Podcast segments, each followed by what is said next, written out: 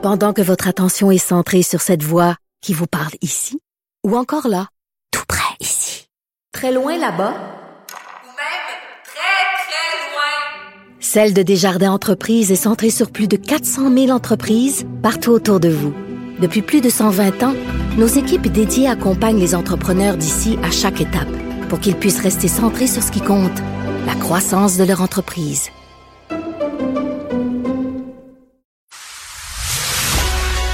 Il manie l'idée, la réflexion, la persuasion, le silence. Mario Dumont. Informé, cultivé, rigoureux. Il n'est jamais à court d'arguments. Mario Dumont. Pour savoir et comprendre. Bonjour tout le monde, bienvenue à Cube Radio. Bonne fin d'après-midi. Euh, lundi où on revient d'un week-end qui a été particulièrement euh, douloureux pour les gens à motoneige, meurtrier pour les gens à motoneige. En fait, si on inclut là, cette jeune fille de 19 ans qui est décédée au milieu de la semaine passée, c'est pas compliqué que la fin de semaine, ça fait 5 en 5 jours. Euh, donc, euh, oui, plusieurs décès. Il y a toutes sortes de questions qui se, qui se posent. Il semble que le bilan pour l'ensemble de l'année est pas si mal. Donc, peut-être juste un mauvais mauvais hasard, mauvaise séquence. Mais pour avoir regardé des photos quand même, quelques-uns des accidents, ce sont carrément, euh, je veux pas pas empirer ça, mais ce sont carrément des motoneiges qui sont enroulés autour des arbres. Et on voit euh, clairement des gens qui arrivaient. Il n'y a pas ben, ben d'autres explications qu'on arrivait beaucoup trop vite dans une courbe. On n'a pas réussi à prendre la courbe. Euh, bon, soit parce que c'était glacé ou soit parce que carrément la vitesse n'était pas adaptée. Et donc, on a perdu le contrôle de la machine pour aller euh, terminer sa course et terminer sa vie dans un arbre. Donc, bien triste. On joint tout de suite l'équipe de 100% Nouvelles. 15h30, c'est le moment d'aller retrouver notre collègue Mario Dumont. Bon après-midi, Mario. Bonjour. L'ingérence de la Chine au Canada, Global News, qui a révélé que le député libéral élu dans Don Valley Nord à Toronto aurait reçu l'aide d'un consulat chinois à Toronto pour devenir candidat libéral. Ça, c'était en 2019. Euh, Monsieur Trudeau était de passage en Ontario aujourd'hui. Il y a des questions, évidemment, là-dessus qui lui ont été posées. On va écouter la réponse. Ces experts ont conclu que l'intégrité de nos élections euh, n'ont pas été compromises, mais ils ont souligné qu'on fait constamment face à des attentats d'ingérence par des pays étrangers comme la Chine et d'autres. CSIS is active in fighting against foreign interference, and part of its tools for doing that is making sure that political parties and individual politicians are alert to uh, the potential influences they may be faced with. Alors, dans un premier temps, il dit que les résultats de l'élection n'avaient pas été compromis.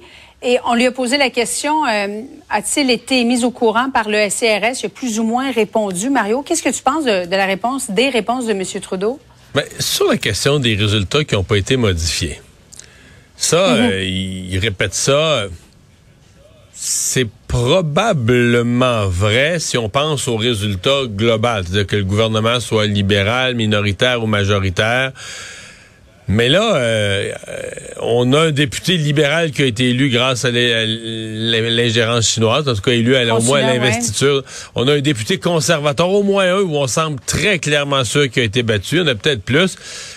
Euh, il y aurait 11 comtés où il y a eu de l'ingérence. Je veux dire, on laisse ça aller à combien, là? Je veux dire, euh, puis si on avait une élection qui avait fini à 3-4 sièges près, est-ce que là, on se dirait, ben, est-ce que l'ingérence chinoise a pu faire la différence?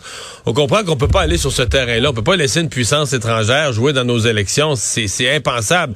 Et de dire, oui, pour l'instant, ça semble vrai que le, le, nombre de circonscriptions touchées par l'ingérence est inférieur à ce qui aurait fait la différence. Mais on peut pas peut pas se fier là-dessus, dire ah ben là, euh, il y a une puissance étrangère qui joue dans nos élections, mais c'est un petit nombre de comtés sur le total. Fait qu'on espère mm. que ça devrait pas, ça devrait pas interférer avec le résultat global trop souvent. Et, ce qu'on voit, c'est qu'est-ce que, M. Trudeau devrait faire? Ben, je pense qu'il n'y aura pas le choix de faire une commission d'enquête publique. Il n'y aura pas le choix de poser un, mm. véritable geste. D'autant plus que là, dans dans la, nouvelle histoire de Global, il y a deux affaires là, qui viennent mm. changer la donne. Un, c'est pas l'élection de 2021, c'est l'élection de 2019. Et différence majeure. Donc là, on se dit, OK, mais si on avait Ouais. agi après l'élection de 2019, son bureau a été averti. euh, donc, il- peut-être qu'en 2021, on aurait mis des mesures préventives en place. Un.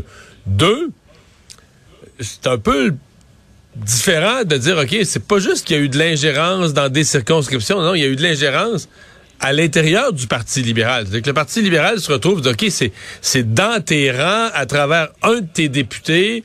Euh, donc, c'est de l'in- le, le- Je dis pas que tout le Parti libéral est inféodé et tout ça, mais c'est quand même l'ingérence est arrivée par l'intérieur du Parti libéral. Et qu'on le veuille ou non, ça soulève la question de ce souper qui a fait la manchette, là, qui a fait énormément de bruit, ce, ce grand souper dans une manoir de millionnaires à Toronto, où il y avait la grosse gomme des affaires chinoises, des représentants du Parti communiste chinois au profit du Parti libéral. Un souper de levée de fonds pour le Parti libéral, où M. Trudeau était présent, je pense son ministre des Finances aussi. Euh, bon, on avait dit qu'on ferait plus ça, ça avait fait la controverse, mais tu sais, à un moment donné, on, on fait les liens, puis on se dit, OK, peut-être que l'influence chinoise, euh, on s'en est... On on- on n'a pas joué ça, on n'a pas gardé la distance voulue à l'intérieur même du Parti libéral. Et par ailleurs, TikTok, euh, qui vient d'être banni chez les fonctionnaires fédéraux. Aux États-Unis, ça fait à peu près, bon, depuis le début de l'année, là, que les fonctionnaires n'ont plus le droit d'utiliser l'application. Au Québec, il y a plusieurs ministres qui sont très actifs sur TikTok. Je pense notamment à Sonia Lebel. François Legault a fait quelques apparitions. Est-ce que Québec devrait imiter le gouvernement fédéral, selon toi? Ah ouais, Sonia Lebel, c'est la meilleure en passant sur TikTok. C'est la plus drôle, c'est la Oui, plus... parce qu'elle est naturelle. ouais, ouais, c'est la plus naturelle. elle la- n'essaie pas de, de faire comme si elle était très jeune, elle était sur euh, Non, non. TikTok. et- Mais euh, Non. ceci dit, euh, c'est une bonne question. C'est en fait euh, la première question qu'on peut se poser, c'est est-ce que est-ce que le gouvernement canadien a de réelles inquiétudes avec TikTok? Ce qui pourrait être le cas. Là. Euh, on peut penser que la Chine utilise les données. Mais où est-ce que le gouvernement canadien fait juste imiter les Américains? Parce que ça pourrait avoir l'air de ça aussi, de dire, regarde, les États-Unis l'ont banni pour leurs fonctionnaires et tout ça, puis euh, on va faire la même chose. Mais euh, c'est une bonne, une bonne question. Par contre, euh, tu sais, on n'est pas, c'est pas comme si on était en pénurie de réseaux sociaux. Puis euh, on a une manchette ce matin qui dit que les, les, réseaux sociaux sont en train d'être un problème de santé mentale pour Oui. les jeunes, que tout le monde est dépendant de ça. Maintenant, c'est sûr que c'était sympathique. Le Québec solidaire l'avait fait aussi. Jack Metzing était très présent dans les campagnes électorales. Il danse sur TikTok, etc.